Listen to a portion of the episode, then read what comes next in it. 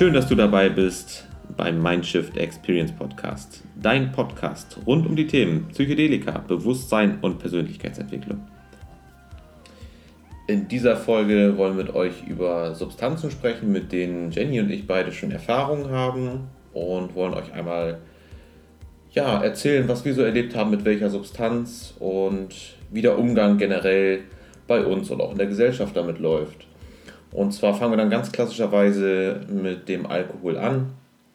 Ähm, meine persönlichen Erfahrungen mit dem Alkohol sind äh, grundsätzlich sehr differenziert. Ähm, die ersten Erfahrungen waren mal hier ein Bier, so mit 15, 16. Und da schloss sich dann aber durchaus auch der erste Vollrausch ziemlich schnell an. Ähm, das war damals auf einer Betriebsfeier. Und von dem Abend weiß ich auch nicht mehr wirklich viel.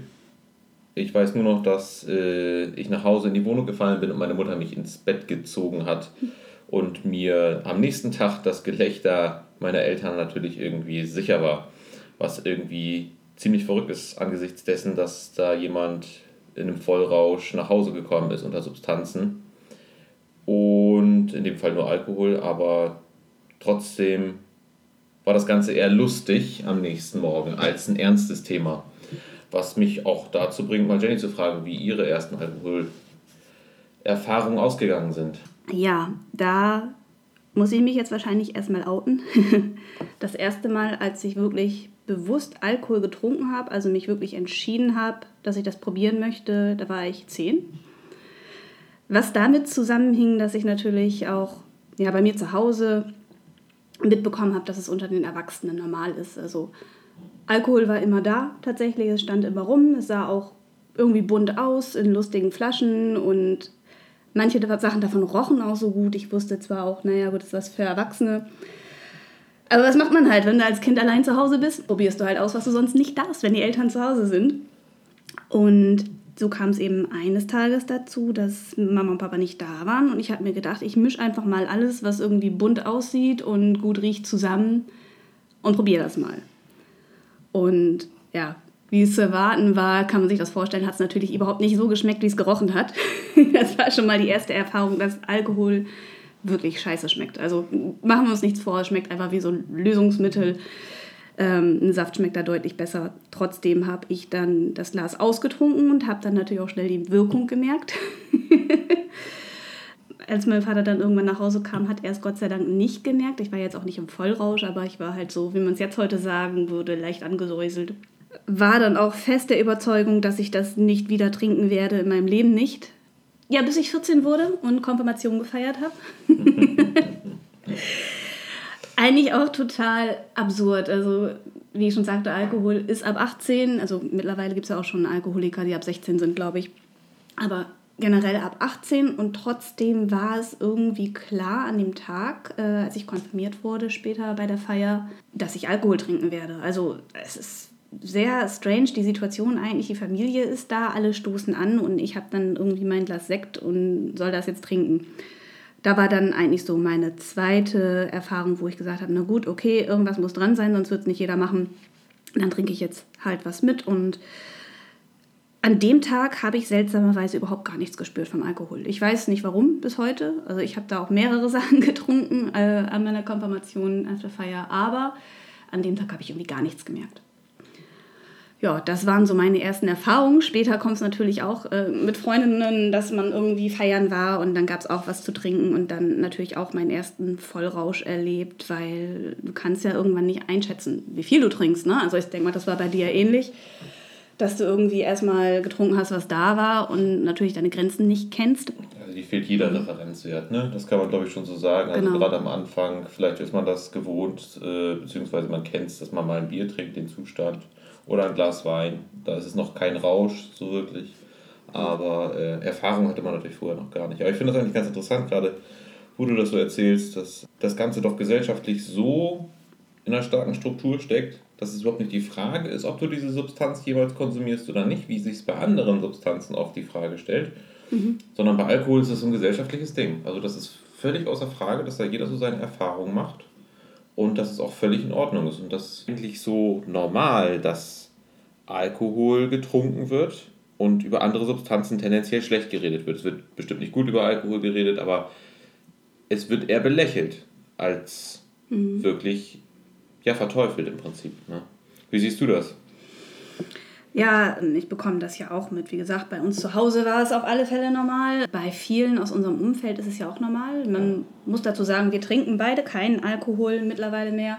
Dazu werden wir bestimmt noch mal eine extra Folge aufnehmen, warum, wieso. Absolut, absolut. Aber man trifft auch oft auf Unverständnis, deswegen, wenn man sagt, nee, ich trinke nichts. Ne? Gleichzeitig wird man auch schräg angeguckt, wenn man irgendwie über andere Substanzen, zum Beispiel Cannabis, spricht. Ich habe das Gefühl, dass da ähm, zwei verschiedene Bilder herrschen, dass man dann irgendwie da mal gleich denkt, so ja, die kiffen ja jeden Tag und sind den ganzen Tag nur zu, während man zum Beispiel bei Alkohol sagt, na ja, okay, ich trinke halt abends mein Glas Wein, aber es ist ja nicht viel. Ja, ne? dieses, also, dieses zweierlei Maß, ne? das total. fällt ganz, ganz stark auf, vor allem bei Alkohol, mhm. aber auch bei Nikotin. Mhm. Du hast ja gerade schon grob Cannabis angesprochen. Mhm. Aber bei Nikotin fällt es auch ganz stark auf. Die mhm. meisten wissen, es ist ungesund und ähm, hat keinen positiven Effekt. Jedenfalls nicht in der Form, wie es jetzt in der Gesellschaft konsumiert wird. Und äh, ähnliches Thema. Ne? Einfach weil es so präsent in der Gesellschaft ist, anders kann ich es mir persönlich nicht erklären, ist es auch akzeptiert. Und das finde ich ist ein großes Problem, vor allem wenn es dann darum geht, wenn man dir den Haken zum Beispiel zu einer Substanz wie Cannabis stellt, dass dass es dann auf einmal so ein Stigma bekommt, was ihm nicht gerecht wird. Und dadurch, dass wir das so tabuisieren, dieses ganze Thema, also da so ein großes Tabu draus machen, ah, jemand, der Cannabis konsumiert, ist äh, jemand, der die Kontrolle über sein Leben verloren hat, der ist träge, antriebslos und was auch immer da so an, an Grundgedanken herrscht, das ähm, hilft den Leuten nicht offen mit ihrem Konsum umzugehen. Ja? Also wir erleben es ja bei Alkohol schon ganz stark, mhm. dass Leute, die wirklich das Alkoholproblem haben, ganz schlecht zu ihrem Problem stehen können, weil dadurch direkt ein Stigma entsteht, obwohl es gesellschaftlich akzeptiert ist. Und das Problem wird viel schwerwiegender, wenn du dann sogar noch eine illegale Substanz konsumierst und tatsächlich ein Problem damit entwickelst, dieses Problem dann auch öffentlich anzusprechen. Da ist die Hemmschwelle meines Erachtens noch, noch einfach noch mal ein Stück größer, weil diese Substanz halt eben illegal ist. Ne? Und dementsprechend entstehen da für mich auch so Subkulturen mit Glaubenssätzen, die können auch gar nicht positiv über sich selber denken. Da kommen wir so ein bisschen in diese Schiene so, wie soll denn jemand, der Cannabis regelmäßig konsumiert, positiv über sich selber denken, wenn er ganz genau weiß, dass die Erwartungshaltung der Gesellschaft oder das Bild der Gesellschaft ein anderes ist und ziemlich negatives aller Wahrscheinlichkeit nach. Mhm. Du hast gerade auch ja ähm, schon kurz Abhängigkeit angesprochen. Ich finde gerade, was das Thema Abhängigkeit angeht, haben wir verschiedene Ansichten, was Substanzen angeht. Ne? Also ich finde, bei Alkohol verschwimmt die Grenze ganz schnell, was Gewohnheit ist und was Abhängigkeit ist. Und ich habe auch ganz oft das Gefühl, dass Menschen, die schon in einem regelmäßigen Konsum sind, egal ob es Gewohnheit oder Abhängigkeit ist, das dann auch runterspielen. Dann einfach sagen, ähm, naja, das ist ja halt nur mein Glas Wein oder mein Feierabendbier. Was ich persönlich selber schon bedenklich finde, wenn man es dann wirklich zum, zum Entspannen oder zum Runterkommen braucht. Ne? Mm, und andererseits ist es, glaube ich, schwierig, jetzt bei Substanzen, über die man nicht so gerne spricht, wie zum Beispiel Cannabis, weil sie eben verboten sind, das anzusprechen, wenn ich jetzt zum Beispiel über meinen eigenen Konsum einfach mal nachdenken möchte oder mal jemanden sagen möchte, ist das vielleicht zu viel oder ist das noch im Rahmen und das ist nicht in Ordnung, weil du kannst nicht so drüber sprechen, das ist ja verboten und da wird dann immer gleich gesagt, lass es ganz. Genau, es wird halt eine Extremhaltung eingenommen, die zum Beispiel, also bei uns ist es ja so, wir haben quasi die Erfahrung mit Alkohol gesammelt, haben dem Ganzen so ein bisschen entsagt und haben gesagt, hey, das ist nichts, was wir gerne konsumieren wollen, das war ja auch ein Prozess. Mhm dann haben wir beide ja auch schon mal probiert, eine Zigarette zu rauchen und das bestimmt auch schon mal regelmäßiger gemacht, als, als es sinnvoll gewesen wäre. Aber auch dem Ganzen konnten wir beide nichts abgewinnen. Da haben wir letztens noch darüber gesprochen, dass das total schwierig ist. Total schwierig ist als, als Substanz Nikotin und für uns gar kein Benefit beinhaltet. Und so haben wir auch unsere Erfahrung mit Cannabis gemacht. Und da sieht es halt etwas anders aus. Bei uns kommt die Motivation zum Konsum dieser Substanz ja auch viel eher aus einem ja, schwierigen Krankheitsbild für uns, wenn ich das mal so sagen darf, ist es bei uns beiden, dass wir regelmäßig damit zu kämpfen haben, dass wir den ganzen Tag ausgenockt sind, weil wir Migräne haben. Und diese Substanz hilft uns im Akutzustand beispielsweise total stark entgegenzuwirken und trotzdem unseren Alltag hinzubekommen. Das heißt, man ist trotzdem bestimmt müde und angeschlagen, wenn man so Migräne hat. Aber wenn man dann eine Substanz konsumieren kann, die nicht in Form von Schmerztabletten oder schweren Schmerztabletten ist, die dich wirklich ausnockt, womit du nur noch im Bett liegst, dann nimmst du diese Alternative gerne wahr, weil dann kannst du deine Wohnung aufräumen, du kannst weiterhin einkaufen gehen, du kannst weiterhin deinen Alltag irgendwie gestalten, sodass du nicht im Bett liegst und vollkommen erschlagen bist und in dieser Situation gefangen. Und daher kommt bei uns oder bei mir auf jeden Fall diese Motivation, sich mit diesen Substanzen auseinanderzusetzen, weil die haben ganz klar immer ein Risiko, aber jede Substanz bietet auch ihren Benefit. Und ähm, je nachdem, wie groß der Benefit für einen persönlich ist, so stark pusht man halt eben auch in die Substanz. Ja, ja genau. Also bei Cannabis war es bei mir auch so. Also mein Werdegang kurz dazu. Das erste Mal habe ich Cannabis konsumiert, da war ich 17. Da war ich auf einer Jugendreise unterwegs und habe dann neue Leute kennengelernt und bin dann damit in Berührung gekommen und habe wie viele beim allerersten Mal einfach gar nichts gemerkt, ähm, warum auch immer. Und habe es dann die Jahre danach immer mal wieder ausprobiert, einfach aus Neugier irgendwann hatte ich so das Gefühl, ja gut, ich bin da ganz entspannt drauf, aber so wahnsinnig viel Effekt, Effekt hatte das auch nicht. Aber ich fand es schon mal vom, von der Wirkung her angenehmer als Alkohol. Das habe ich schon relativ schnell gemerkt. Habe es dann aber auch wieder gelassen, weil bei Cannabis habe ich natürlich das Suchtpotenzial gesehen, was ich jetzt so bei Alkohol erstmal nicht gesehen habe. Dann viele Jahre gar nichts mehr konsumiert und dann eben ja tatsächlich auch durch die Migräne, wie du das schon sagst. Also ich habe, wenn ich Migräne habe, meistens habe ich es ziemlich heftig. Also da geht dann auch gar nichts mehr. Mitunter auch dann, dass ich mich eben übergeben muss und ja, halt den ganzen Tag ausgenockt bin. Und jetzt muss man dazu sagen, dass ich natürlich, wenn ich Migräne habe, jetzt nicht irgendwie so einen ganzen Joint wegrauche. Das sollte man auch nochmal dazu sagen. Das ist jetzt nicht, dass ich da irgendwie einen ganzen Joint wegrauche oder wie auch immer, sondern es ist wirklich eine kleine Dosis, die mir persönlich einfach nur hilft, dass mir nicht mehr schlecht ist in erster Linie bei mir ist es auch so, dass die Migräne nicht ganz weggeht. Also der Schmerz ist noch präsent, aber aushaltbar. Also so, als würde mir mein Körper irgendwie noch sagen, okay, pass auf, da ist was, du solltest dich jetzt ausruhen, aber ich muss mich da nicht so durchquälen. So wie du es auch schon sagst, man kann halt irgendwie trotzdem noch ja, irgendwas machen, zumindest den Tag. Der Tag ist nicht ganz verloren. Ich kann natürlich keinen kein Marathon laufen, sage ich mal. Aber das ist ja auch gar nicht das Ziel. Ich möchte ja schon mit meinem Körper arbeiten. Ne? Zumal, ich meine, dein Werdegang mit der Migräne ist ja auch schon langwierig und ich habe seitdem ich neun oder zehn Jahre alt bin dieses Problem schon und die ärztliche Betreuung in der Hinsicht war immer ja. Also früher haben sie es zu meiner Mutti gesagt und haben gesagt, der Junge kann gerne ein paar Ibuprofen nehmen und hier und da und das pendelt sich dann über die Jahre ein. Und wenn man sich überlegt, dass man alle drei Wochen äh, so einen Anfall hat, das ist natürlich bei jedem stark unterschiedlich, wie oft ihn das überkommt. Aber wenn, wenn man sich das mal überlegt, dass man dann jedes Mal zwei, drei Schmerztabletten nehmen soll und der Arzt da auch immer weiter dahinter steht und sagt, hier und dann hast du hier noch ein Notfallmedikament, falls das mal wirklich doch zu schlimm ist und dann, also du nimmst quasi ein Schmerzmittel, dann hast du dein Notfallmedikament was dich vollkommen aus dem Leben schießt und dann hast du noch was, was deinen Magen schonen soll und dann hast du noch ein Medikament gegen die Übelkeit, was extra wirken soll. Also das heißt, wenn du mit Migräne den Tag verbringst, nimmst du zwei bis drei Medikamente ein, um diesem Effekt entgegenzuwirken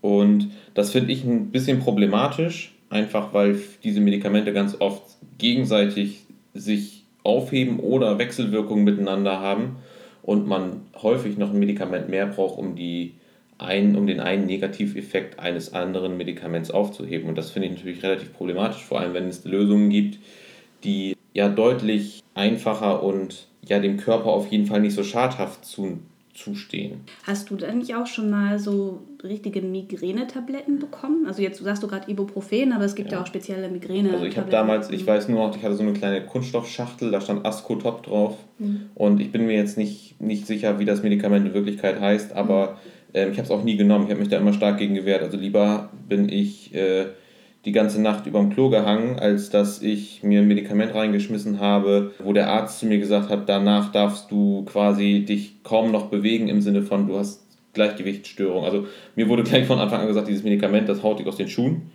Und de dementsprechend habe ich es einfach nie genommen. Ich habe dann freiwillig gesagt, komm, dann hänge ich halt die halbe Nacht über dem Klo und nehme das irgendwie in Kauf, was natürlich absolut nicht sinnvoll ist. Ja, also mhm. ich finde mal interessant, bei so einem Migräneanfall gibt es ja immer diesen Kipppunkt. Also bis zu einem bestimmten Punkt kannst du ein Schmerzmittel noch nehmen. Jedenfalls ist es bei mir so. Und wenn du über diesen Punkt hinweg bist, dann ist der Abend quasi gelaufen mhm. und das Medikament hat gar keine Zeit mehr anzuschlagen. Aber das verhält sich natürlich auch bei jedem, jedem ein bisschen anders. Ja, genau. Also ich hatte am Anfang auch Migränetabletten verschrieben bekommen. Ich weiß auch nicht mehr, wie sie hießen, aber das waren halt extra Tabletten gegen die Migräne. Und ich habe die das erste Mal genommen. lag auf dem Sofa und dachte, okay, das war's jetzt, ich sterbe jetzt. Also das hat einmal komplett meinen Körper gelähmt. Ich konnte nicht mehr sprechen, meine Zunge hat, war wie ein Stück Stein in meinem Mund. Ich konnte auch nicht Bescheid sagen, dass es mir nicht gut geht. Also richtig unangenehmes Gefühl. Ja, das ist ja so eine Situation, die Ja. hast du, also auf Cannabis habe ich die noch nie erlebt. Nee. Jetzt nicht, um das in den Himmel zu heben, sondern viel eher, um zu sagen, also ich kann mich immer, egal in welchem Zustand, beziehungsweise egal, ob diese Substanz jetzt bei mir wirkt oder eben nicht, kann ich mich immer äußern. Das ist so einer dieser Punkte, wenn ich schon höre von einem Arzt oder auch von einem Betroffenen, dass man dann gegebenenfalls nicht mehr in der Lage ist, einen Schritt vor den anderen zu tun und wie Jenny gerade schon sagt, sich nicht mehr äußern kann mit der Außenwelt, connecten kann, dann, dann, dann ist da für mich eine Schwelle überschritten, sorry, das, das geht einfach nicht, das kann ich nicht und das kann ich nicht für gut halten. Ja, und vor allem bei mir war es dann auch so, diese Wirkung war halt irgendwann weg und die Schmerzen waren immer noch da. Ja, das ist natürlich sauber. Deswegen bin ich da auch ganz schnell weg von diesen Migränetabletten und habe dann auch irgendwie gesagt, na gut, irgendwie brauche ich was gegen Übelkeit. Diese Zäpfchen zum Beispiel, die ich dann nehme und ja, Ibuprofen. Aber Ibuprofen ist ja nun auch etwas, was man nicht immer nehmen sollte. Ich hatte, na, ich sag mal, vor fünf, sechs Jahren hatte ich noch deutlich öfter Migräne. War bestimmt zwei, dreimal die Woche. Mittlerweile ist es so einmal im Monat. Aber wenn man zweimal, zweimal die Woche Ibuprofen nimmt, dann ist es eben auch so, dass es irgendwann den Magen angreift. Und das ist halt auch nicht so geil. Ne? Also ich möchte ja keine Folgeerkrankung, weil ich ein Problem los bin. Ne? Ja, das Genau. stimmt. Jetzt haben wir aber auch viel rum rumgeritten Ja. ne, auf der Krankheit. Das stimmt. Das war so die Grundmotivation, sich ein bisschen mehr und breiter mit der Substanz Cannabis zu beschäftigen. Was kann die? Abgesehen von einer berauschenden Wirkung. Da werden wir bestimmt auch in den nächsten Folgen nochmal drauf eingehen. Sorten von Cannabis und auch Wirkungsteile von Cannabis, also sprich CBD und THC. Wie unterscheiden die sich? Was kann helfen? Aber da werden wir in den nächsten Folgen auf jeden Fall drauf eingehen. Jetzt haben wir schon gesprochen über Alkohol, grob einmal Nikotin und relativ ausgiebig über Cannabis. Ähm, das nächste Thema wäre quasi, was hast du schon mal probiert, was wir noch nicht hatten in der Liste? Mm, Ich glaube, ich würde noch mal kurz zum Thema Nikotin zurückkommen, Okay. weil das bei mir eigentlich ganz interessant war. Ähm, Meine Eltern haben ja beide geraucht. Also ich kann mich nicht erinnern, dass sie mal nicht geraucht hätten. Und ich war eigentlich immer total anti. Ich wollte das nicht und habe auch immer gesagt, ich werde nie eine Zigarette anfassen. Und dann bin ich ja relativ früh ausgezogen bei meinen Eltern und hatte plötzlich Schmacht. Also ich hatte plötzlich das Gefühl, ich möchte jetzt einen rauchen. Und ich habe es bis heute nicht wirklich nachgelesen oder recherchiert, ob man wirklich vom Passivrauchen eine Abhängigkeit, eine Sucht entwickeln kann, aber so hat sich das angefühlt bei mir. Das ist verrückt. Ja. Das ist verrückt. Und dann habe ich tatsächlich, bin ich tatsächlich losgelaufen und habe mir eine Schachtel Zigaretten gekauft. Und ja, das ist äh, eigentlich so, so meine Geschichte. Das war eine kurze Nikotinkarriere, Gott sei Dank, weil ich auch relativ schnell gemerkt habe, das ist nicht geil. Ich ähm, bin ja auch schon immer jemand gewesen, der sportbegeistert ist und gerade dann ist es natürlich noch schlechter. Ja, das war einfach so mein Start. Vielleicht nochmal ganz interessant zu wissen für den einen oder anderen. Ja. Nikotin war bei mir tatsächlich auch so das erste Mal Kontakt, so irgendwann mal so im Laufe der, meiner Berufsschulzeit. Ich habe mit 16 angefangen, eine Ausbildung zu machen. Ja, irgendwie gab es da mal so eine Phase von so ein paar Wochen, das war, das war ein bisschen wild, das war ein bisschen komisch. Aber da hat man sich ausprobiert und mir hat es tatsächlich nicht wirklich gefallen. Also ich habe nie wirklich Gefallen dran gefunden, aber ich musste es mal probieren, um es wenigstens ausschließen zu können. Ja, ja. Genau, also bei mir wären jetzt im Grunde die nächsten Substanzen, die kann ich eigentlich alle in eine Schachtel packen, weil bei mir fing es dann an mit Abitur und meinem ersten Studium. Da fing bei mir so die Leistungszeit an, wo ich sportlich und geistig das Gefühl hatte, ich möchte 200% geben und besser sein als alle anderen. da fing es bei mir langsam an mit Kaffee. Wir reden ja über psychoaktive Substanzen. Koffein ist auch eine psychoaktive Substanz. Man kann sich das so vorstellen du bist müde oder ähm, unkonzentriert, trinkst einen Kaffee und fühlst dich danach anders. Das ist ja letztendlich das, was psychoaktiv bedeutet. Es ändert deine Wahrnehmung und dein Empfinden. Kaffee reicht natürlich irgendwann nicht mehr, so dass ich ähm, nicht mit Kaffee allein die ganze Nacht durchlernen konnte und meine Arbeiten machen konnte. Und so habe ich dann versucht, damals noch legale Alternativen zu finden und bin dann relativ schnell zu Ephedrin gekommen. Ephedrin hat mich sehr wach gemacht, aber auch gleichzeitig sehr hibbelig. Ähm, Ich hatte das Gefühl, ich kann drei Aufgaben gleichzeitig erledigen. Ja, naja, natürlich ist es dann auch einfach so, wenn man sich die ganze Zeit pusht und wach hält, dass man irgendwann rächt sich der Körper. Irgendwann war ich so fertig mit der Welt, dass gar nichts mehr ging. Also Okay. Eigentlich habe ich während der Zeit die ganze Riege an Uppern durchprobiert, wenn man so will, oder fast alles. Alles, was wach macht und leistungsfähig macht oder mir versprochen hat, wach und leistungsfähig zu machen, habe ich in der Zeit irgendwie konsumiert. Also Ephedrin hast du ausprobiert. Ja. Ähm, quasi wach zu sein, leistungsfähiger. Genau. Okay. Und mehr beim Sport zu schaffen, mehr eine Wo findet man Ephedrin jetzt heute noch wieder? Also gibt es das überhaupt noch so verkäuflich? Ja, es gibt es tatsächlich in Erkältungsmitteln. Aspirin-Komplex enthält Pseudoephedrin. Mhm. Tatsächlich wird daraus auch äh, Crystal Meth hergestellt, also ist einer der Wirkstoffe. Ich weiß mittlerweile nicht, ob man es noch so legal bekommen kann. Ich also glaube wo, nicht. Wo du studiert hast damals, das ist jetzt auch schon eine ganze Weile her, weiß noch, wie du mir das erzählt hattest, dass äh, auf einer Seite konnte man tatsächlich Ephedrin quasi so bestellen, was ziemlich bekloppt ist, muss ja. ich ehrlich sagen. Aber gut, das gibt es ja heute noch, solche Sachen. Wo ich auch meine Erfahrung mit habe, ist äh, mit Aspirin-Komplex. Jetzt, wo du es eben anschneidest, erinnere ich mich noch, wir waren mal verabredet mit ein paar Kollegen, da warst du auch dabei. Da war ja. ich erkältet. ich und ich konnte mich dem Ganzen natürlich schlecht entziehen und wollte gerne dabei sein und habe mir so ein Tütchen Aspirin-Komplex reingehauen. Natürlich auch ein bisschen blauäugig, muss man schon sagen. Aber mir ging es deutlich besser danach. Das war das Witzige. Das Verrückte daran ist, aber dann haben wir uns in der Bar getroffen mit ein paar Kollegen. Und ich habe ein Bier getrunken und ich wusste, dass wenn ich ein Schmerzmittel nehme wie Aspirin, dass sich das Blut verdünnt und du dementsprechend eine viel höhere Aufnahmefähigkeit von Alkohol hast. Also für mich war es war ziemlich klar, ich muss bei dem einen Bier bleiben. Und das, das Witzige ist, ich war danach so hackendicht nach dem einen Bier und ich war so wach, dass das war so unglaublich unheimlich, weil dir geht es von einem Moment auf dem anderen wieder sehr viel besser. Und wie Jenny jetzt gerade schon sagt, diese Überdrehtheit stellt sich ein. Ne? Also in diesem Aspirin-Komplex ist dieses Pseudoephedrin und das macht dich tatsächlich in so geringen Dosierungen schon so wach, das ist wirklich unheimlich und dann eben halt durch die Aspirin an sich ähm, auch noch leichte Blutverdünner-Effekte, was sich in, in Kombination mit Alkohol wirklich wild anfühlt und überhaupt nicht empfehlenswert ist, habe ich halt deutlich zu kurz gedacht damals und das ist auf jeden Fall keine Empfehlung. Ich finde, Upper sind generell ein schwieriges Thema, für mich persönlich auf jeden Fall. Ja, also bis auf Kaffee, den trinke ich noch tatsächlich. Ja. Oder wieder habe ich auch Kaffee, eine Zeit lang Kaffee ist unser Laster auf jeden Fall. Da fangen, fangen, wir, fangen wir morgens an. Ja. Direkt äh, Kanne Kaffee zum Frühstück. Dann geht es meist ab an den Schreibtisch und dann ist die Kanne meist nach einer Stunde bis zwei auch schon leer.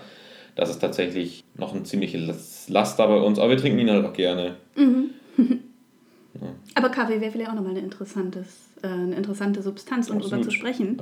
Weil es auch einfach so gesellschaftlich akzeptiert ist, aber trotzdem ja was mit uns macht. Also es, ist, es arbeitet ja nun mal, wie gesagt, man trinkt es und dann ist man wacher vielleicht auch nicht, wenn man viel Kaffee trinkt, dann braucht man doppelt so viel Kaffee. Das alleine zeigt ja schon, dass man irgendwie so eine Gewohnheit hat. Genau.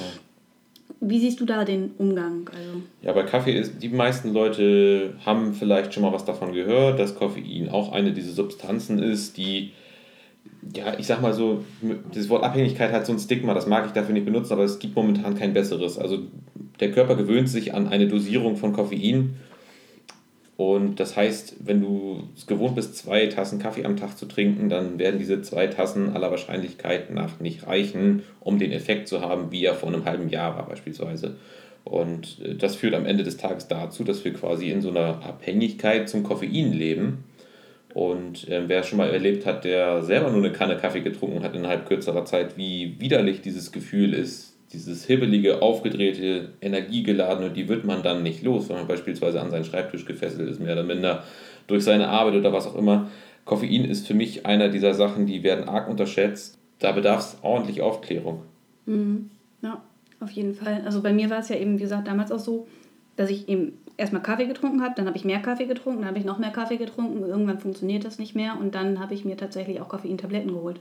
Ja, und da sieht man ja schon diesen Hang dazu, dass Substanzen, wo der Körper quasi so eine gewisse ja, Toleranz zu aufbaut, immer dazu tendieren, dass man mehr davon konsumieren muss, um den gleichen Effekt zu erzeugen. Ja. Und das ist meiner Meinung nach so das ganz große Problem bei solchen Substanzen. Ja, ja. Ja, genau. Und dann, also bei mir war es dann ja so, wir haben uns kennengelernt und du warst ja auf der Seite, ich möchte keinen Alkohol mehr trinken. Genau, wir haben uns 2013 kennengelernt und damals habe ich schon keinen Alkohol mehr getrunken. Das klingt immer ein bisschen komisch, aber ich hatte eine kurze Phase in meinem Leben, so da war ich so zwischen, das muss so zwischen 16 und 20 gewesen sein. Da habe ich viel gefeiert und haben wirklich Wochenenden um die Ohren geschlagen mit Freunden. Und dann war das eigentlich recht von heute auf morgen beendet. So ganz klaren Anhaltspunkt gibt es im Nachhinein dafür nicht. Aber ähm, auch bei mir in der Kindheit ist es irgendwie so vorbelastet durch Alkohol. Vielleicht nicht ganz so massiv wie bei dir. Mhm. Aber ähm, ich habe das auch erlebt, dass es quasi so vollkommen normal ist, mit Alkohol relativ unachtsam umzugehen. Mhm. Keine Saufgelage vor den Kindern natürlich, aber es gehörte zum alltäglichen Bild und es war quasi nie die Frage. Mhm. Also für mich war Alkohol auch omnipräsent, immer in Griffnähe, immer da, so als wenn man sich ein Glas Wasser einschütten würde. Ne? Ja. So. ja. Genau. Ja, ich fand das äh, interessant. Also ich fand es tatsächlich seltsamerweise auch erstmal befremdlich. Also was heißt befremdlich? Ich kannte schon vorher auch einige Leute, die sagen, die trinken keinen Alkohol. Aber jetzt habe ich ja wirklich jetzt jemanden wirklich nah an mir dran gehabt, der sagt, nee, ich will das nicht, ich mache das nicht, auch nicht an Silvester oder zu irgendwelchen ja, Gelegenheiten, wie man so schön sagt. Ne? Also wir haben ja ganz, ganz viele Gelegenheiten und schaffen uns ja auch ganz, ganz viele Gelegenheiten, um Alkohol zu konsumieren. Und ich habe am Anfang ja noch Alkohol getrunken. Wir waren ja auch ab und zu mal dann irgendwie einen Cocktail trinken. Also ich habe dann einen Cocktail getrunken, du hast dann was anderes getrunken. Ja. Ähm, war immer sehr amüsant, dass ich dann irgendwie noch in meinen Mitzwanziger nach einem Ausweis gefragt wurde. ja, das stimmt. Das stimmt. Genau. Und dann habe ich ja irgendwann auch gedacht, ach, was soll's, ich probiere das einfach mal aus. Also zum einen ist es ja auch so, klar, bei uns zu Hause war dann auch kein Alkohol. Wenn wir unterwegs waren, haben wir natürlich auch nichts getrunken. Und es ist, also ich kam mir dann auch komisch vor, wenn ich alleine trinke, muss ich sagen. Also das ist auch so ein, ja. so ein Ding, ne? Ja, in der Partnerschaft kommt man teilweise, glaube ich, nicht ganz drum rum, irgendwie ja. so den Lebensstil des anderen so ein bisschen mitzuleben. Ja. das heißt genau. nicht, dass man ihn äh, übernehmen muss, genau, genau. aber einfach nur, man hat ja Einfluss aufeinander, das ist ja schon so. Und ich weiß noch, du warst damals ja generell sehr anti-Substanzen. Also Voll. egal, worum es ging. Ich habe dann ja irgendwann mal zu dir gesagt, okay, also irgendwie hätte ich schon mal Lust, nochmal wieder einen zu rauchen. Ne?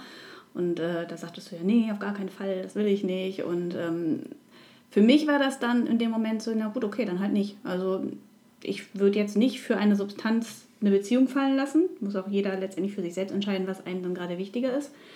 Aber so kam es dann ja dazu, dass ich dann viele Jahre eben gar nichts, außer Kaffee, wenn man es noch einmal dazu nehmen will, aber sonst halt gar nichts äh, zu mir genommen habe. Das fand ich auch eine gute Zeit, fand ich auch eine wichtige Zeit, um einfach mal zu gucken, wie geht es mir denn ohne das alles. Ne? Ja. Das Einzige war jetzt eben noch, um nochmal zur Migräne zu kommen, eben die Migräne-Medikation und weswegen wir dann eben irgendwann gesagt haben, komm, wir versuchen es nochmal mit Cannabis, das in den Griff zu bekommen. Genau. Wie kam es denn jetzt dazu, dass du dich dann auch für andere Substanzen interessiert hast? Also, das haben wir ja in der ersten Folge schon ganz grob angeschnitten. Du hast dich recht viel mit alternativen Ansätzen zur Bekämpfung, nenne ich es jetzt mal, solcher Migräneerscheinungen auseinandergesetzt und irgendwann gab es da mal ein Gespräch zwischen uns, dass es ja Substanzen gibt, die einen unterstützen können und im Zuge dessen wurde ich natürlich neugierig. Ne? Also das ist natürlich so eine Sache, wenn du so lange unter einem Problem leidest, ich, denke mal, einige kennen es vielleicht mit anderen Dingen, aber wenn du so lange ein Problem hast, welches ungeklärt ist, dann suchst du irgendwann nach Alternativen. Es kann nicht die Möglichkeit sein, dass du alle zwei, drei Wochen einen kompletten Tag ausgenockt bist. Und das ist jetzt ja noch nicht mal viel. Es gibt ja Menschen, denen widerfährt das jeden, jede Woche oder gar noch öfter. Und wir haben also, ich habe quasi nach einer Alternative gesucht und da, dann stolpert man relativ schnell über äh, den Wirkstoff THC bzw. CBD. Das ist, das ist unausweichlich, wenn man sich mit alternativen Ansätzen zur Behandlung von Kopfschmerzen oder Migräne auseinandersetzt. Und dann habe ich das einfach mal ausprobiert. Und äh, das Grundproblem war natürlich, erstmal an die Substanz zu kommen, weil du musst dich aus momentaner Lage, wenn du es nicht aus medizinischen Gründen verschrieben bekommst, auf den Schwarzmarkt begeben. Und das ist tatsächlich ein großes Problem, meiner Meinung nach. Wobei wir erstmal mit CBD angefangen haben, ne? mit diesen CBD-Liquids. Absolut, genau. absolut. Ja, haben damals damit angefangen, diese CBD-Liquids in diesen E-Zigaretten mhm. haben uns eine E-Zigarette besorgt und diese Liquids. Und das hat halt nicht den Effekt gebracht, den wir uns erhofft haben. Und dann haben wir uns natürlich noch ein bisschen eingelesen und dann festzustellen, dass dieses CBD-Liquid wohl auch nicht so klasse ist und dass man da so ein bisschen Probleme mit hatte. Ja, ich wollte gerade sagen, da ja. war dann ja auch irgendwann, kam ja auch irgendwann raus, dass das gesundheitlich bedenklich genau, ist. Ne? Genau. Ja, also bei mir war es dann eben auch so, wie gesagt, mit dem Cannabis, dass ich es ausprobiert habe und da jetzt auch relativ gut mit klarkomme. Das ist, wie gesagt, bei mir ungefähr einmal im Monat, bei dir ja noch seltener sogar. Du hast ja, ja. relativ selten Migräne.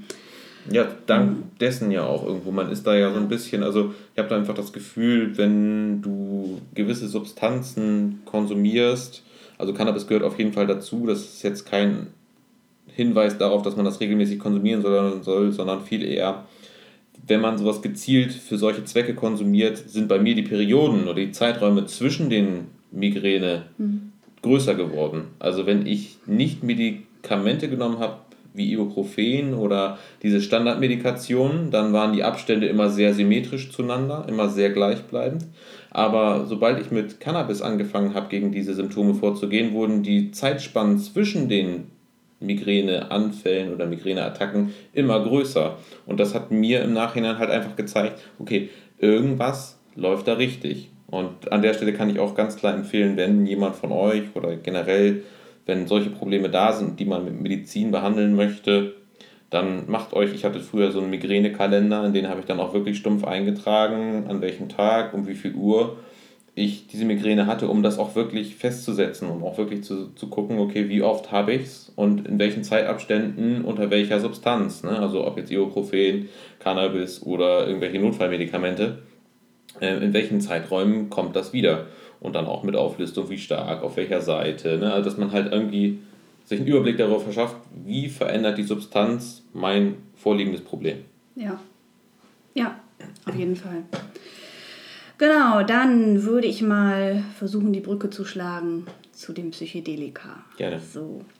Mm, also bei mir war es erstmal so, ich sage das nochmal in der Einführungsfolge, habe ich es auch schon gesagt, ich habe eine Yogalehrerausbildung gemacht, die zwei Jahre ging. Und während der Zeit war klar, dass man, also man nennt das im yogischen Sattweg lebt, also einen reinen Lebensstil führt. Das heißt, keine Substanzen, kein Fleisch, nichts vom Tier, kein Kaffee eigentlich, auch kein Zucker ähm, sondern wirklich versucht, eben die Energie aus sich selbst zu holen mit Yoga, mit Meditation, mit Atemübungen. Und da habe ich mich auch wirklich dran gehalten während der Yogalehrerausbildung. Ich wusste auch nicht viel über Psychedelika. Also das war für mich immer so ein, so ein rotes Tuch, das mache ich niemals. Irgendwie ist es interessant, aber nee, um Gottes Willen, ich will nicht solche schrecklichen Sachen sehen. Und dann kam irgendwann eine Freundin zu mir, die ich sehr schätze, die mir dann erzählte, dass sie eine Ayahuasca-Erfahrung gemacht hat, zusammen mit ihrem Partner. Und da fiel ich eigentlich aus allen Wolken, weil ich mir dachte, wie du, da sitzt jemand vor mir, der ist erfolgreich, der ist seriös, das hat Hand und Fuß, was die sagt. Und die erzählt mir jetzt einfach, dass die hier ähm, das stärkste Psychedelikum der Welt quasi genommen hat, also DMT ist ja in Ayahuasca enthalten. Und dass ihr das unglaublich viel gegeben hat. Und da war für mich erstmal das Interesse geweckt. Ich habe dann angefangen, Videos über verschiedene Psychedelika zu gucken auf YouTube, habe Bücher gelesen, Podcasts gehört. Ähm, da bin ich bis heute auch noch aktiv dabei, mich immer wieder neu einzulesen. Und da habe ich dann erstmal ein anderes Bild von Psychedelika bekommen. Also wirklich aus Erfahrungsberichten von Leuten, die es genommen haben und die mir dann erstmal sagen, oder wo ich erstmal erfahren konnte, wie die eigentlich wirklich wirken, dass man eben nicht aus dem Fenster springt oder irgendwelche gruseligen Sachen sieht, sondern dass es ja. wirklich bereichernd sein kann, wenn man eben ein paar Sachen bedenkt. Ja. Und da war eben meine Neugier geweckt. Ne? Und das finde ich generell auch so ein schwieriges Bild, um da nochmal so ganz kurz den Background zu geben. Das ist halt einfach, wenn erzählt wird, dass auf beispielsweise LSD Leute aus dem Fenster springen, dann ist da bestimmt irgendwas dran an der Geschichte. Und das heißt nicht, dass ja. das nicht passiert, beziehungsweise dass nicht passiert ist. Nur finde ich es immer schwierig, wenn man ein, ein so großes Monster um eine Substanz schafft, die unserer Erfahrung nach, wie ich es ja auch gleich noch erzählen werden, ähm, überhaupt gar nichts von, von diesem ganzen Charakter hat, der ihm gegeben wird. Ja, ja, ja absolut, absolut. Ja, und ich fand es eigentlich generell faszinierend, wie viel man eigentlich tatsächlich darüber erfährt, wenn man sich mal damit beschäftigt. Weil ich habe natürlich auch vorher vermieden, mich da überhaupt mit zu beschäftigen. Ich dachte immer, ja gut, die ganzen Leute, die da trippen, die vollkommen verrückt durch die Gegend laufen, da, die haben alle irgendwie einen Schuss nicht gehört. Auf man hat ja auch immer so ein ne? festes Bild von gewissen Leuten. Das Total. sind alles Hippies, das sind so ja. alt äh, 69er oder sowas, die irgendwo drauf hängen geblieben sind. Ja. Die haben so nach dem Motto schon auf Woodstock... Äh, getrippt, so nach dem Motto. Ja. Und ähm, wenn man sich dann tatsächlich mal mehr mit diesem ganzen Kontext beschäftigt, äh, was sind Psychedelika, wie wirken die, ähm, welche Probleme gibt es damit, dann stellt man aller Wahrscheinlichkeit nach ziemlich schnell fest, dass äh, diese ganzen Horrorgeschichten, die es darum gibt, eigentlich, wenn sie überhaupt so stattgefunden haben, unter Bedingungen stattgefunden haben, unter denen es einen wenig wundert, dass die Leute durchdrehen. Also wenn ich mhm. zum Beispiel zu Forschungszwecken in den 60er, 70er Jahren in irgendeiner Anstalt ans Bett gefesselt werde und dann quasi unter Substanz gesetzt werde, dass ich dann nicht ganz sauber in der Birne bleibe, das, das wundert mich weniger. Wer würde da schon ruhig bleiben? Und ähm, wenn so auf dieser Basis der Wissenschaft natürlich ähm, Dinge an die Gesellschaft herangetragen werden, die in diesem Setting als Ergebnis entstanden sind und die quasi als Fixpunkt rausgebe, dann wundert es mich natürlich wenig, dass diese Geschichten wie Leute springen aus dem Fenster oder die Leute drehen vollkommen durch oder bleiben da drauf kleben, dass solche Geschichten da entstehen, wundert mich dann wenig. Ja, ja, das stimmt. Genau, und meine Idee war dann einfach, ich möchte einfach so eine Erfahrung auch machen. Und klar, die meisten Psychedelika sind verboten in Deutschland, ähm, unter anderem eben auch Ayahuasca. Jetzt hätte ich natürlich auch äh, in die Niederlanden fliegen können, nach Peru fliegen können. Ähm, war mir jetzt aber auch einfach zu krass, weil ich habe mir gedacht, so erstmal ist es viel Geld, es ist viel Aufwand und vielleicht ist das einfach auch viel zu intensiv für mich. Ich gucke mal, ob ich vielleicht eine legale Alternative finde. Ich also, glaube, da würde ich ja. gerne mal ganz kurz einhaken, auch wenn ich da unterbreche. Aber ich glaube, das ist immer genau der Punkt, wo man aufpassen muss, weil wenn man sich selber mit dieser Situation konfrontiert sieht, ich möchte was Neues probieren, aber das ist mir halt zu krass. Mhm dann sollte man das auf sich hören. Also ja. es ist halt genau dieser Punkt. Lass dich da niemals zu drängen oder zu irgendwas zu überreden. Wenn du dich damit nicht wohlfühlst, dann ist das einfach nicht genau das Richtige für dich. Und da gibt es immer einen anderen Weg. Jenny wird ja wahrscheinlich gleich noch weiter erzählen, welcher Weg das dann war. Aber das ist so eine Sache für mich. Ich habe zum Beispiel eine ganze Ecke später die Delika ausprobiert wie Jenny. Einfach weil ich noch nicht an diesem Punkt war, wo ich mich damit fein gefühlt habe. Ne? Ja, ganz genau. Also auf alle Fälle das Wichtigste ist wirklich auf die innere Stimme hören. Jetzt auch nicht, weil wir jetzt sagen, dass wir tolle Erlebnisse mit haben, losgehen und jetzt einfach eine Pappe LSD nehmen. Also das war für mich wirklich schon wie ein innerer Ruf, wie eine innere Stimme, die gesagt hat, Jenny, guck da mal genauer hin. Also und der Gedanke hat mich auch nicht losgelassen. Ne? Und ich habe mir sehr, sehr lange Gedanken gemacht, sehr, sehr lange vorbereitet. Jedenfalls war ich auf der Suche nach einer legalen Alternative und da gab es dann zufällig damals dieses 1P-LSD, was quasi ein Derivat ist, beziehungsweise eine Prodrug zu LSD. Das heißt, es ist eine Substanz, die abgewandelt ist vom LSD und im Körper nach der Aufnahme zu LSD ja, umgebaut wird, sodass man quasi dieselben Effekte spüren kann, also wirklich ein LSD-Erlebnis hat, aber eben nichts Illegales macht. Und ihr hört es wahrscheinlich schon raus, dass ich immer versuche, tatsächlich die legalen Wege zu nehmen, wenn es irgendwie möglich ist. Und trotzdem war einfach ja, der Drang zu dieser Erfahrung da. Und dann kam eben der Tag, da werden wir auch nochmal eine extra Folge von machen, über mein erstes Erlebnis, ja. wo ich dann gesagt habe, okay, ich bin soweit, Timo, passt du bitte auf mich auf. Wir, haben, wir waren vorbereitet. Im Nachhinein waren wir eigentlich gar nicht vorbereitet. Aber so gut es halt ging. Also ist auch so eine Schwierigkeit. Man kann ja nicht einfach jemanden fragen. Man kann ja nicht zum Arzt gehen und sagen, so hier, ich möchte mal LSD ausprobieren, was habe ich zu beachten. Ne? Genau, also, also, rund um das Konsumieren von LSD gibt es ja viel mehr ja. als die Substanz, das genau. Risiko oder was auch immer. Und äh, ich habe es ja eben schon kurz angeschnitten, also das Setting, also die Umgebung, in der man sich befindet und eben auch das Set, wovon man immer so spricht, in welchem Zustand befindet sich die Person, die sich auf die Reise begibt. Also diese beiden Faktoren sind wirklich so wichtig. Ne? Wie geht es der Person, die diese Substanz nehmen möchte und in welchem Umfeld befindet sie sich. Da werden bestimmt noch ganz spannende Geschichten und Folgen von uns kommen, weil wir am eigenen Leib erlebt haben, wie stark sich solche Erfahrungen voneinander unterscheiden, wenn ich einen Faktor abändere. Ja, ich weiß gar nicht, ich glaube, es war eigentlich auch so, dass ich zwischendurch auch irgendwie gelesen, gehört, in Videos gesehen habe, dass auch Cannabis psycho, also psychedelisch wirken kann und ich dann eigentlich darüber schon mal ein bisschen reingefühlt habe, aber es ist natürlich nichts im Vergleich zu LSD, also aber wie gesagt, da werde ich dann nochmal in einer extra Folge drüber sprechen, wie meine erste Erfahrung war und da wird Timo auch nochmal drüber sprechen. Ja. Was hat dich denn letztendlich da überzeugt, zu sagen, okay, hey, ich mache das jetzt auch? Also der Weg zum LSD war für mich quasi der, dass du hast deine erste Erfahrung damit gemacht oder ich habe dich dabei begleitet, habe den Tripsitter gemacht und habe erlebt, wie stark dein Bewusstsein sich verändert und deine Wahrnehmung sich verändert im Gegensatz zum nüchternen Zustand. Und das Erleben dessen fasziniert schon sehr stark. Also da ist eine Person dann auf einmal unterwegs, die komplett anders die Welt sieht wie du und kann das auch tatsächlich noch in Worte fassen. Ne? Also wie man so schön sagt, ich nehme mal ganz kurz was vorweg, quasi uns kam ein Hund entgegen und der wurde auf einmal sehr groß. Und, ja. ähm, ich bin an diesem Hund vorbeigelaufen. Es war einfach der Hund, den ich auch schon vor 100 Metern gesehen habe. Aber für die andere Person hat sich quasi diese ganze Welt innerhalb dieser 100 Meter, in dem der Hund auf uns ist, komplett verändert. Und äh, das hat mich nachhaltig beeindruckt, weil ich sowieso jemand bin, der gerne neue Erfahrungen macht und der den ganzen Tag durch den Süßigkeitenladen läuft und sich immer wieder was Schönes aussucht quasi. Also ich bin sehr vielseitig interessiert und bin vor allem an Erfahrungen, die man machen kann, sehr interessiert. Und so kam natürlich auch irgendwann mein erster Trip. Darüber werden wir auch noch in Ruhe berichten. Wir können jetzt nochmal versuchen, den nächsten Haken zu schlagen zur nächsten Substanz, die wir kennen. Wir waren ja kurz bei Appern. Ja. Und da hast du auf Ephedrin hingewiesen und äh, womit wir beide ja auch noch Erfahrung haben, was ich weiß, ähm, die sind aber beide tendenziell negativ, äh, ist Kokain. Oh ja. Kurz bei mir Kokain, das war tatsächlich auf einer, auf irgendeiner so abgeranzten Party, wo man dann dran geraten ist und eigentlich keine wirkliche Ahnung hatte, was man da treibt. Man wusste, es soll Kokain sein. Ja, so wie man es kennt. Also für mich war es total bescheuert.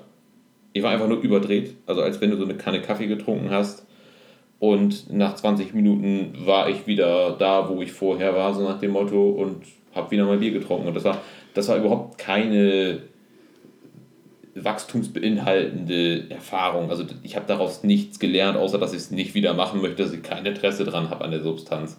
Und auch so kann es laufen. Ne? Ja, ist bei mir ganz ähnlich. Ich habe es auch nur einmal ausprobiert. Da, also ein Bekannter von mir hatte ähm, hatte mir zugeflüstert von wegen, ja, ich habe den allein fertig gemacht, da und da liegt die, geh mal hin. Ne? Ich so, okay, gut, warum nicht, ne? probiere ich mal aus. Ähm, Lein gezogen, genau wie du sagst, überdreht gewesen, als hätte ich so zwei Kannen Kaffee auf einmal getrunken. Auch ich, ja, ich konnte auch nicht ruhig sitzen, das war einfach nur hibbelig.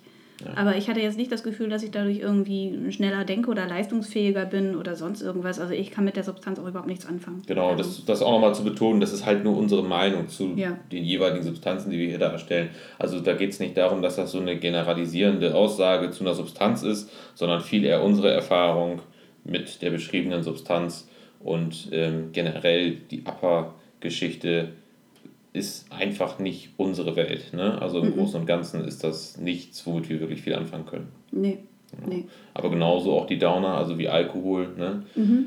oder Schmerzmittel. Mhm. Aber da habe ich jetzt persönlich keine Erfahrung, außer zum Beispiel eben halt bei einer Geschichte wie wenn du ins Krankenhaus kommst, wo du dann Morphin bekommst oder einfach nur als kurzfristig überbrückende Maßnahme ein Schmerzmittel, was stärker ist die machen mich einfach nur stumpf müde und das ist einfach keine schöne Sache. Aber da habe ich auch nichts außer im medizinischen Anwendungsbereich bisher erlebt. Ist für mich bisher auch nicht erstrebenswert. Nee, also ich kann es auch nicht nachvollziehen, irgendwie, was das, was das bringen soll. Also für mich ist, glaube ich, der Reiz am Psychedelika einfach, dass ich wirklich ja, andere Blickwinkel einnehmen kann, dass ich Dinge anders sehe, anders wahrnehme. Und das habe ich weder bei Upper noch bei Downern irgendwie, sondern da fühle ich mich halt einfach entweder müde oder hellwach oder im schlimmsten Fall zappelig. Und ich weiß nicht, da möchte ich, glaube ich, lieber das fühlen, was ich jetzt gerade fühle. Wenn ich müde bin, bin ich müde, wenn ich wach bin, bin ich wach. So. Und alles andere bringt mir da substanzmäßig auf alle Fälle nichts. Okay. Ja, so, das ist so mein Gefühl. Ja, dann haben wir jetzt quasi einmal grob umrissen, mit welchen Substanzen wir Erfahrung haben. Das ein, einen habe ich noch. Einen hast du noch. Das klingt gut. noch gar nicht so lange her.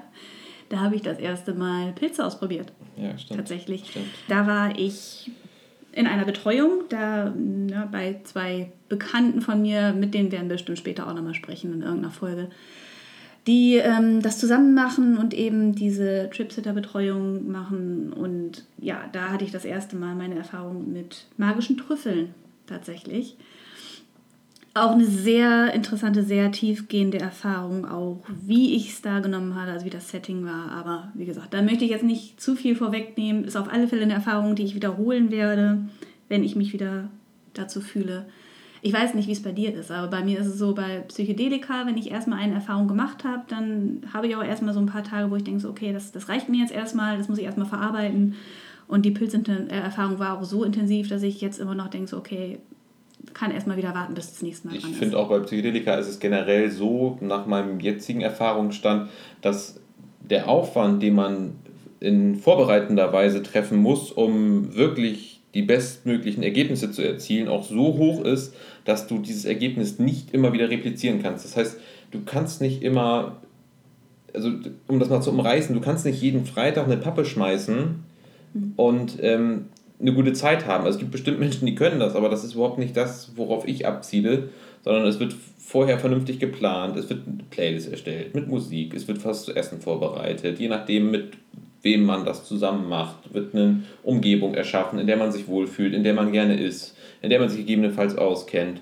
Und das ist so viel Vorbereitungsarbeit bei Psychedelika. Allein schon von der Strukturierung, weil wir auch beide selbstständig sind, ist das einfach extrem anspruchsvoll, ja. um sowas wirklich qualitativ hochwertig anzubieten und zu machen. Ja, auf alle Fälle. Und das ist für mich auch sehr wichtig, weil wir haben jetzt auch wieder festgestellt, dass das Umfeld enorm wichtig ist, wie die Wirkung ist. Also Psychedelika sind sehr stark davon abhängig, oder beziehungsweise die Wirkung von Psychedelika ist sehr stark davon abhängig, wo man sich befindet, mit wem man sich dort befindet, wie man sich fühlt, was man sieht. Ja, also das hatten wir ja jetzt auch gerade wieder als Erfahrung, dass es auch zu zweit eine andere Nummer ist, als wenn man mit mehreren ist, alleine nochmal eine andere Erfahrung. Drinnen ist es anders als draußen. Genau, ja, aber da werden wir bestimmt auch später nochmal drüber Absolut, sprechen. da werden noch interessante Folgen kommen. Genau.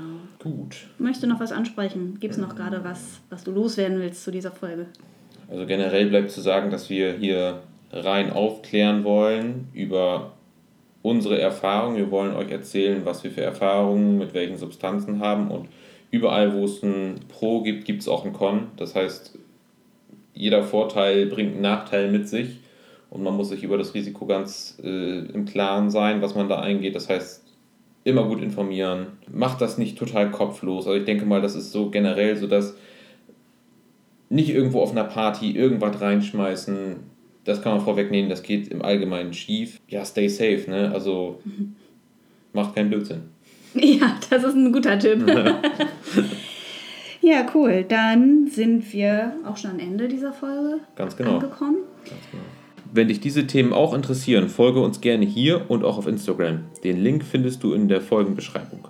Wir freuen uns auch sehr über Nachrichten mit deinen Geschichten und Erfahrungen. Wir hören uns in der nächsten Folge, in der Jenny von ihrer ersten Psychedelika-Erfahrung berichten wird. Bis dann. Tschüss.